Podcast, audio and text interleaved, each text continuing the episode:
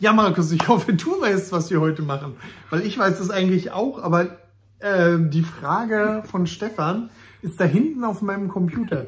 Das heißt, ich möchte jetzt aus dem Bild rennen, um zu schauen, was das ist. Stefan möchte gerne wissen, oder äh, Ja. ihm interessiert unsere Meinung zu dem Thema, sagen wir mal lieber so. Ja, Ähm, wie viel Verständnis muss ich beim Leser oder darf ich beim Leser voraussetzen? Und wie viel Ja. Unverständnis akzeptiert ein Leser denn? Ah, ja, eine verdammt gute Frage. Das heißt, ähm, es geht eigentlich darum, dass ich mir als Autor erstmal darüber Gedanken mache, was meine Leser, wer meine Leser sind. Ja. Und ähm, ja, das dann so ein bisschen versuche mit dem, was ich über ein bestimmtes Thema weiß, übereinzubringen oder auch nicht.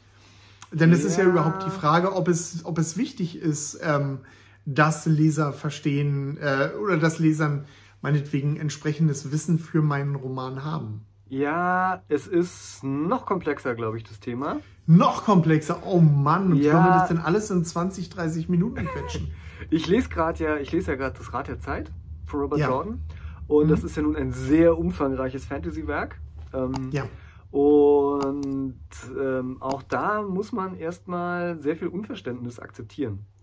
Äh, und ich finde es ganz interessant dabei zu beobachten beim Lesen, wie es sozusagen eine Lernkurve gibt.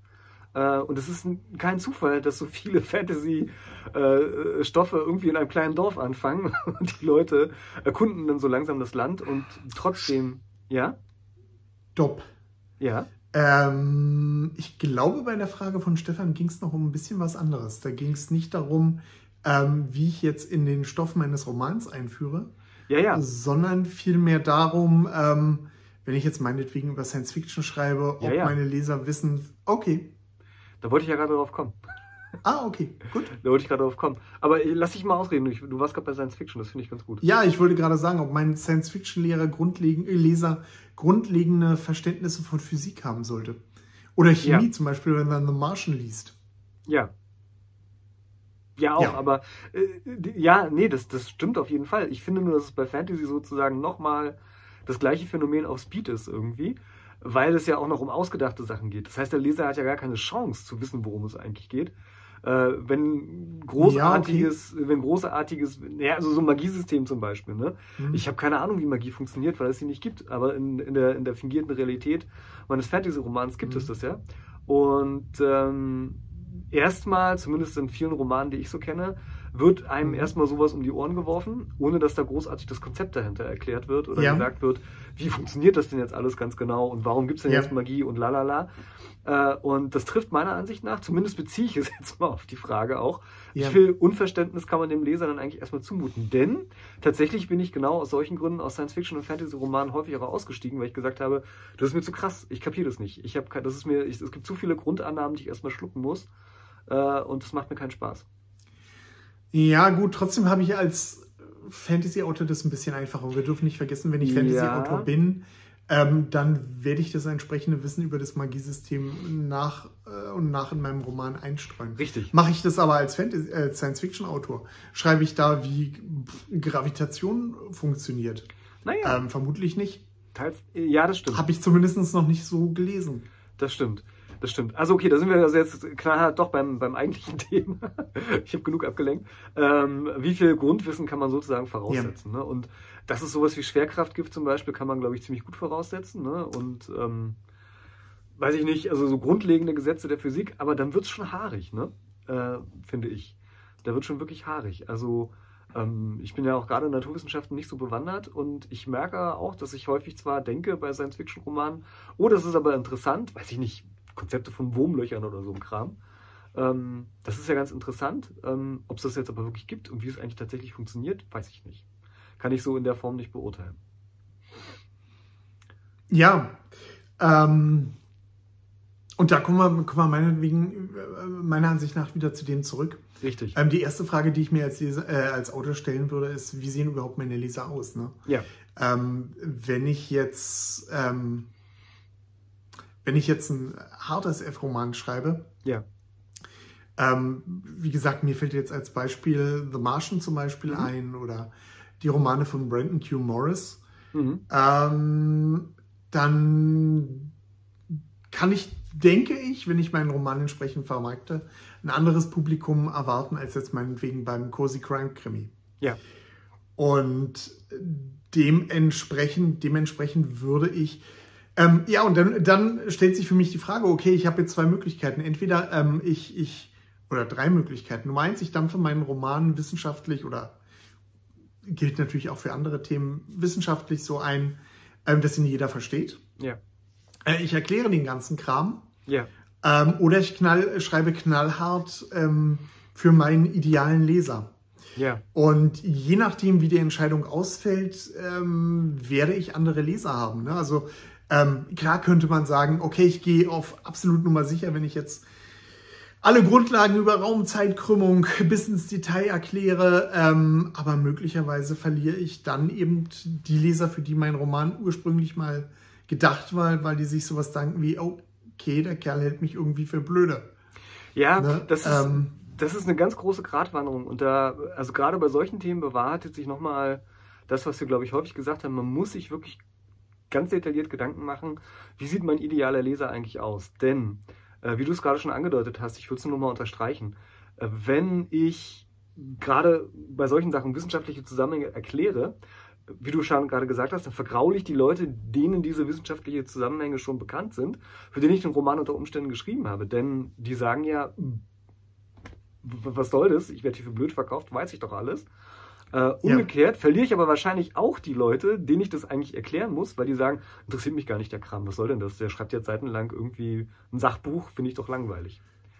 Ja, ähm, vielleicht. Vielleicht. Also ich habe auch schon oft Romane, weiß man natürlich, naja. ne? ich habe auch schon oft Romane gelesen, wo ähm, ich dann irgendwie was mitgenommen habe, was dann doch interessant wird. Also ich meine, Umberto Eco zum Beispiel, um jetzt mal das Genre zu lesen, ist auch nicht so zugänglich und er erklärt auch eine ganze Menge zum Drumherum. Ähm, nichtsdestotrotz hat es bestimmt viele Leser ja. äh, fasziniert. Selbst im Fantasy-Genre.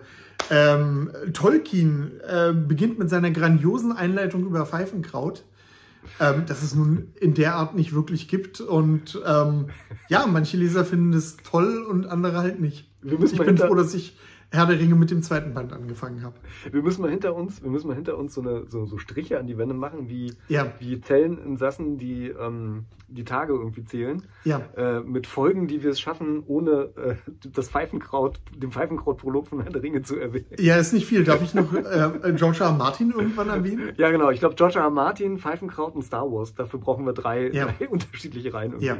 Nein, aber du hast natürlich völlig recht. Äh, du hast natürlich völlig recht. Ähm, einerseits stimmt das, andererseits, ja, wie gesagt, bestimmte Leser vergraule ich halt eben an der Stelle. Und ja. deswegen glaube ich, ist gerade in diesem naturwissenschaftlichen Bereich ist so heikel äh, zu schreiben und deswegen ist es auch so selten, dass Autoren in diesem Bereich äh, wirklich ganz große Bestseller schreiben. Michael Crichton fällt mir halt irgendwie ein, die es halt eben schaffen, auf der einen Seite, oder die es, nee, was auf der einen Seite, die es schaffen, wissenschaftlich interessante Themen so einzudampfen und immer noch so korrekt zu bleiben, ähm, dass es für ein breites Publikum immer noch zugänglich ist. Das ist, glaube ich, wirklich ganz, ganz, ganz doll schwer. Ja, wobei, ähm, ich habe es vorhin schon mal angedeutet, da stellt sich natürlich auch die Frage, ob ich was erklären muss. Ne? Um jetzt zu Star Wars zu ja. kommen, um jetzt zu Star Wars zu kommen, was wir noch nicht erwähnt hatten in Strich. dieser Folge, so richtig, Strich, ähm, die Macht.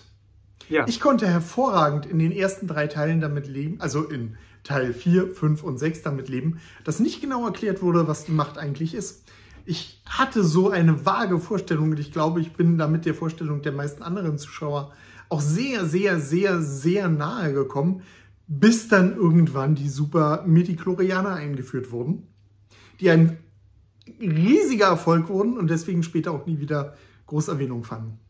Ja, das ist das Problem, dass da etwas erklärt wurde, was eigentlich nicht erklärt werden musste, weil es schon erklärt worden war. Ja. Ähm, ja. Aber das ist jetzt ein spezielles Beispiel, finde ich. Ich würde sagen, weil es, weil es nicht erklärt werden musste. Na, also, ähm, nee, aber gut, darüber kann man sich streiten. Also, es war ja schon erklärt. Ist, also es gab, es gab ja schon die Erklärung mhm. von Yoda in Episode 5. Okay, und, ja. Äh, das hat eigentlich gereicht. Also ich glaube, mehr musste man da eigentlich nicht wissen. Mhm. Äh, weil dann auch etwas verwissenschaftlicht wurde, sage ich mal in Anführungsstrichen, Ja. was äh, eigentlich eher so in den Glaubensbereich gefallen ist. Und das war ja auch Ja. dieser Gegensatz, der immer aufgemacht wurde. Ähm, hier auf der einen Seite weiß ich nicht, äh, Han Solo, der sagt, ich glaube nur das, was ich sehen kann, und alle anderen sagen, ja, du musst aber glauben und lalala. Ja. Äh, und dieser Gegensatz hat auch, also diese, diese, ja, diese, diese gegensätzlichen Auffassungen, die wurden eigentlich kaputt gemacht dadurch, ne? weil man gesagt hat, ah, die macht es eigentlich auch nur Wissenschaft, sieht halt nur ein bisschen anders aus, so nach dem Motto. Ähm, nee, da, Ja, mhm. ja, das ist eher so ein schlechtes Beispiel, finde ich, wie man etwas kaputt erklärt hat. Also ein gutes Beispiel Ja. dafür, wie man etwas kaputt erklärt, so. Ja, ähm, äh, in dem Sinne, ich kann auch herrlich damit leben, dass ich in The Martian äh, nur die Hälfte verstanden habe von dem Ja. wissenschaftlichen Kram, der mir in die Ohren gehauen wurde. Obwohl ich nun nicht völlig wissenschaftlich interessiert, äh, äh, obwohl ich nun doch ein bisschen wissenschaftlich interessiert bin. Ja, Ähm, mhm. das ist okay. Damit komme ich als Leser klar. Sicherlich gibt es Leser, die damit nicht klarkommen. Aber hm, das Risiko muss man dann als Autor vielleicht eingehen. Und wenn man sich anschaut, was für ein Erfolg das Buch geworden ist, und wenn man gleichzeitig daran denkt, wie viele Leute jetzt äh, wahrscheinlich oder wie viele Leser wahrscheinlich ein wirklich fundiertes wissenschaftliches Wissen hatten, ähm, dann merkt man, dass das vielleicht doch ganz gut geht. Ja, ähm, wir haben schon sehr, sehr lange Philip Kerrs Science-Fiction-Roman. Oh Gott, wie hieß der? Blood Angel hieß er, glaube ich, im Original. Ich weiß nicht, wie er. Oh Ja, ja, den, alles, was ich über Blut noch nie wissen wollte. Richtig, richtig. Ähm, also, das ist auch so ein super. su- Ich glaube, den gibt es gar nicht mehr auf Deutsch erhältlich oder so. Philip Kerr ist, glaube ich, keine. Nach seinem viel zu frühen Tod jetzt gar keine, äh, gar kein bedeutender Autor mehr irgendwie. Obwohl er eine Weile ziemlich dick war und auch meiner Ansicht nach ziemlich Ja. gut war. Ähm, aber das Buch war nicht so gut von ihm.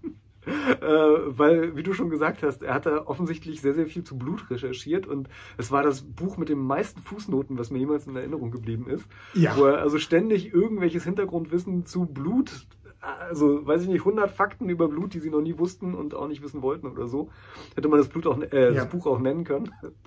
Und ähm, so macht man es natürlich auch nicht. Also das war, das war echt so ein Ding, wo ich mich, dass ich gelesen habe. Ich war ein großer Philip Kerr-Fan, ich habe den super gerne gelesen. Ich habe jedes Buch gelesen von ihm für eine Weile, das rauskam. Und bei dem Buch habe ich gedacht so, was soll das? also ich ich Ja. habe gedacht, das ist eine Parodie. Also ähm, witzigerweise zu der Zeit war auch gerade Terry Pratchett ein ziemlich populärer Autor und der arbeitet ja auch mit Fußnoten, aber der benutzt die, um witzig zu sein. Und ich habe immer gedacht, so ist da noch eine Pointe irgendwie drin in den Fußnoten oder so, aber Ja. es gab sie halt eben nicht. Und das ist meiner Ansicht nach auch ein Beispiel, wie man Dinge zu Tode erklären kann. Wahrscheinlich, also ich bin dann Ja. irgendwann dazu übergegangen, das Buch weiterzulesen und die, habe die Fußnoten einfach ignoriert. Und dann hat es ganz gut funktioniert. Dann, dann ging es eigentlich. War immer noch kein Spitzenroman, aber war okay. Äh, und äh, genau, also man kann Dinge auch einfach zu Tode erklären oder übererklären. Das macht auch keinen Spaß. Und ich zumindest, vielleicht tröstet das äh, Stefan oder ist es ein guter Tipp, ich bin auch so ein Leser, ich kann damit leben, wenn ich nicht alles verstehe. Also ich, Ja, wenn es ich- mich interessiert, ich meine, Wikipedia ist heutzutage Richtig. so schnell aufzurufen. Richtig. Und das mache ich teilweise auch. Also Genau. wenn mich denn was wirklich interessiert, ähm, dann nehme ich mir dann halt auch die zwei Minuten, die es dauert, den Wikipedia-Artikel aufzurufen. Ja, aber es ist wieder, wir kommen wieder dahin zurück, es ist eine Frage, welche Wirkung möchte ich erzielen und auf welches Zielpublikum ziele ich ab. Wir sind ja beide auch so Bildungsbürger, sage ich mal im weitesten Sinne. Wir sind Leute, die sich darüber freuen, wenn sie was Neues lernen äh, und die auch damit leben können, dass sie intellektuell überfordert werden und dann halt eben hingehen und sagen, okay, ich habe da jetzt irgendwie was, was ich nicht weiß, dann mache ich mich schnell schlau und lese dann weiter oder so. Ähm, das ist nicht für jeden das Lesererlebnis, das er sucht, sage ich mal. Andere Leute sagen halt, hm, blödes Wahrscheinlich, Buch, vermutlich. nicht. Äh, Nachschlagen ist mir, zu, ist mir zu, zu anstrengend, da werde ich rausgerissen aus der Handlung äh, und deswegen finde ich es doof. Halt so. Wahrscheinlich. Ich weiß es nicht. Ich habe dazu, kenne dazu keine Umfragen. Nein, ich kenne dazu auch keine Umfragen, aber ähm, ich weiß von Reaktionen von Lesern auf manche meine Bücher, dass es solche Leser offensichtlich gibt, um es mal so zu sagen. Also weil ich ja zum Beispiel Ja. auch in ähm, äh, ähm, ähm, tödliche Wahrheit ähm, den ein oder anderen Namen eines Psychologen oder Philosophen habe fallen lassen und das ist manchen Leuten Ach so, sauer ja, ich aufgestoßen, die dann gesagt haben, kennt ja kein Mensch, Ja. was soll denn das? Und Ja. wo ich dann auch gedacht habe, so, ja, erstens glaube ich gar nicht, dass, dass, es, äh, dass man die nicht so kennt und zweitens, selbst wenn man sie nicht kennt, wo ist das Problem? Also ich lese Ja. oft genug, was halt eben von Leuten, die ich nicht kenne und dann lese ich es halt nach. Und wenn nicht, lese ich es halt nicht und das ist halt so der Punkt. Also natürlich kann man auch, auch mich zu Tode frustrieren. Ne? Also wenn ich irgendwann da sitze und jedes zweite Wort nachschlagen muss, das war so für mich der Grund, warum ich Umber- Umberto Eco nicht so gerne gelesen habe. Ähm, dann macht es mir irgendwie auch keinen Spaß mehr. Aber ähm, ja, das ist halt individuell. Ich fürchte, wir kriegen keine so richtig befriedigende Antwort hin, oder? Ja, das meiste, das meiste Wissen ist ja, auch wenn man sich das als Autor einbildet, ist das meiste Hintergrundwissen für den eigentlichen Roman, ja. dafür, wie die Figuren funktionieren, wie die Spannung funktioniert. Ach, nicht so wichtig. Also ich meine, wer von uns weiß, wie ein Warp-Antrieb funktioniert? Ich weiß es nicht, du weißt es nicht. Trotzdem funktionieren die Romane. Wer von uns weiß, wie ein Auto wirklich funktioniert? Ja, also ich richtig, meine, ich habe Fernseher, hab, keine Ahnung, hab, wie ein Fernseher geht. Was auch immer. Ich habe äh, grobe Vorstellungen davon, aber ähm, Ja. so wirklich genau wissen tue ich es halt nicht. Ne? Also bis ins letzte Detail. Und wer weiß das schon, wenn er nicht Mechatroniker ist oder sowas. Ne? Und darüber hinaus, ich meine, jeder von uns weiß, dass äh, im, im, im All es mit Hören verdammt schlecht ist. Trotzdem machen Raum, äh, Raumschiffe in fast allen Filmen coole Geräusche. Genauso wie Laserschüsse. Keiner weiß warum, Ja. aber das ist so ein, das ist so etwas, was wir akzeptiert haben. Und ich wette, so akzeptiertes Wissen, das vermutlich falsch ist, gibt es wahrscheinlich in allen Genres, ne? Ja. Bestimmt auch im Krimi. Auch im Krimi, wenn wir uns den Tatort anschauen, wir als äh, Zuschauer akzeptieren es, dass ein Fall an einem Abend von einer Zweier-Crew oder so gelöst wird. Oder lass es eine Ja. Vierer-Crew sein. So, Ja. das ist, spielt, aber spiegelt aber wahrscheinlich die Realität nicht so wirklich wider. ja. Ne, trotzdem, trotzdem ist es ein falsches Wissen, von dem bestimmt auch die meisten wissen, dass es falsch ist, das aber akzeptiert wird, weil es halt eine coole Geschichte macht. Ja. Also das mit Wissen und ähm, Information ist eine, eine echt schwierige Kiste. Also würde ich mich zu dem Fazit verleiten lassen, zu dem vorläufigen Fazit zumindest. Äh, es ist eigentlich immer ein Drahtseilakt. Egal in welchem Genre man unterwegs ist, egal was man eigentlich wirklich schreibt. Es ist immer so ein, so ein Balancieren zwischen, wie weit kann ich gehen, wie viel muss ich denn an, an Wissen irgendwie transportieren, wie viel kann ich, wie viel kann ich vorweg, Mhm. äh, kann ich außen vor lassen, sage ich mal so.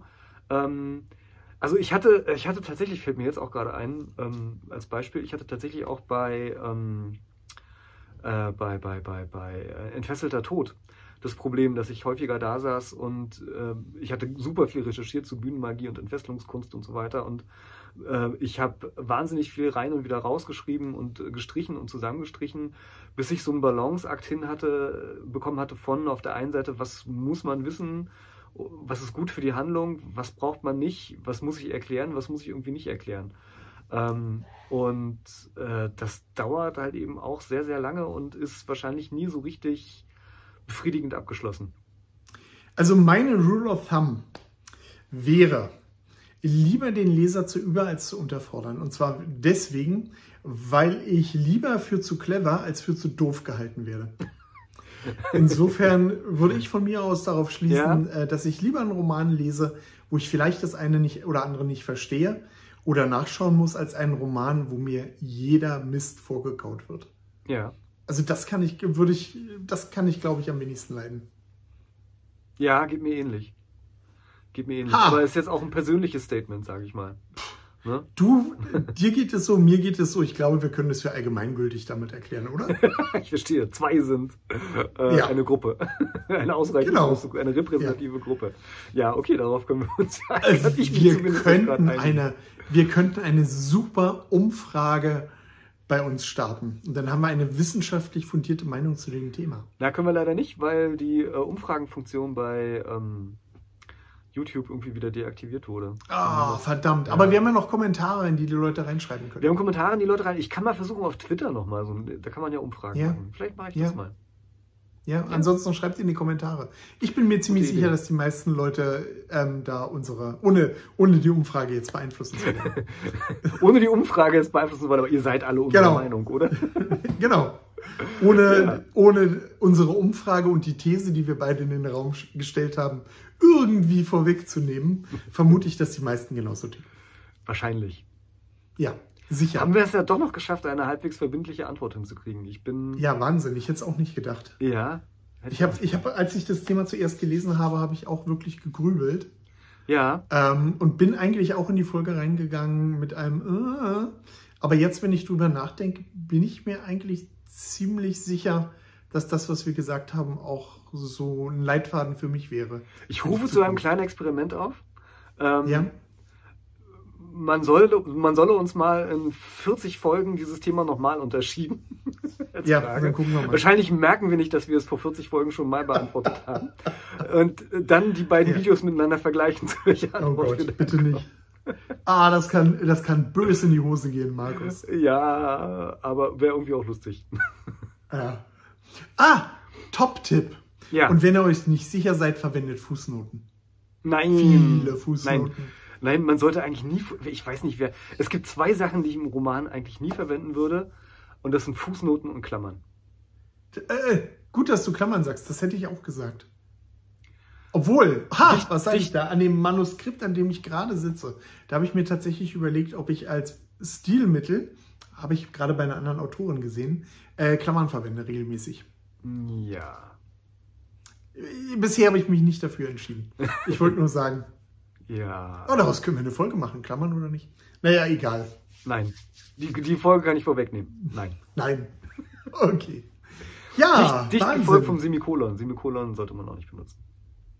Sehe ich auch so. Doppelpunkt? Mm, eher nicht, aber eher als ein Semikolon. Okay, ja, ist interessant. Das ist jetzt wirklich mal eine interessante Folge, die wir machen sollten. Satzzeichen, die man im mhm. Roman nicht benutzen sollte. Ja. Wir haben es eigentlich schon vorweggenommen, Markus. Ja. Mist. Ja. Ja, wir können, wir können hieraus zwei Folgen machen. Ich schneide bei 20 Minuten und dann haben wir eine 19-Minuten-Folge und eine 1-Minuten-Folge und dann. Gibt auch noch den Gedankenstrich und die einstelligen Anführungszeichen. Gedankenstrich verwende ich regelmäßig. Mann, jetzt nur nicht alles korrekt, äh, wir wollen das nur als Folge oh. machen. Verdammt. Okay, ja. nächste Folge, große Überraschung. Welche Satzzeichen verwenden die Schreibdilettanten oder auch nicht? Das kann man noch erweitern in Wörter, die man nicht benutzen sollte. Aber mir kommen da gerade ganz tolle Ideen. Na, äh, das ist übrigens großer Mumpitz, muss ich mal ganz ehrlich sagen. Was denn? Das ist ganz großer Mumpitz. In den Schreibratgebern, die ich früher gelesen habe, standen so ein paar Worte drin, die man nicht verwenden sollte, die ich dann auch jahrelang nicht verwendet habe. Und jetzt im Nachhinein muss ich sagen, das ist großer Mumpitz. Das machen alle ich, Autoren und das macht Romane nicht schlechter als merke, andere Romane. Ich merke, da, da, da, da ähm, liegen Themen für neue Folgen noch drin. Ja, auf jeden Fall. Schön. Na dann. Ja, dann Schreibt uns in die Kommentare, genau, was genau. ihr noch hören oder sehen wollt oder vielleicht auch nicht. Und ja. ja. Hoffentlich haben wir Stefans Fra Frage damit beantwortet. Ich bin auch gespannt. Wahrscheinlich wollte er ganz, wahrscheinlich wollte er ganz woanders hinaus. Ich vermute auch. Verdammt. Ja, aber dann, dann haben wir noch, eine, noch ja. eine, eine, Folge mit seiner Falls er sich beschwert, müssen wir schnell seinen Kommentar löschen. Ja, auch das. Okay, machen wir. Ich In dem Sinne. Ich habe eigentlich tatsächlich, so. tatsächlich noch nie Kommentare gelöscht. Außer es sind wirklich Kommentare, die nur dazu da sind, auf andere Seiten irgendwie umzulenken, die ich für nicht so ganz. Gibt es in letzter Zeit weniger? Oder du in der letzten Zeit gar nicht. Nee, in der letzten Zeit gar nicht. Aber es, eine Zeit lang war das relativ häufig so, Boah, hey, was für ein tolles Video, ihr seid so Spam. super. Vielleicht guckt ihr mal auf ja. meine Website und dann war das halt irgendwelche nicht so richtig ja. legalen Links ja. oder so. Aber ja. passiert tatsächlich in der letzten Zeit nicht mehr so. Vielleicht hat YouTube da seine Filterfunktionen irgendwie besser. Ja, ich vermute mal, es liegt daran, dass die mir jetzt, dass dieselben Leute mir jetzt die ganze Zeit irgendwelche dummen E-Mails schicken. Weil mein Spam-Ordner läuft zurzeit echt über. Ich gucke oh. nie in meinen Spam-Ordner, also so gut wie nie in meinen Spam-Ordner. Ich ab und zu, um ihn zu löschen. Hm, also okay. so echt zu löschen. Muss man den löschen? Nö. Aber ich denke dann immer, oh, vielleicht ist da noch. Ab und also es ja. kommt ja manchmal vor, dass da wirklich was drin ist. So, letzte Zahlungsaufforderung, Herr Hollmann. ja. Oder wir stellen Ihnen den Strom ab. Zahlen Sie warum Ihre Steuerschulden, sonst werden ja, Sie warum antworten Sie nicht auf unsere Mails? Ja. Stimmt, ich sollte ja. mal wieder meinen Spam auch mal gucken. Ja, machen wir jetzt gleich. Wir müssen Schluss machen. Wir müssen genau, wir müssen jetzt mal unsere Spam-Ordner checken. Alles klar, sonst sind wir pleite. In dem Sinn. Tschüss. Schreibt schön. Schreibt schön.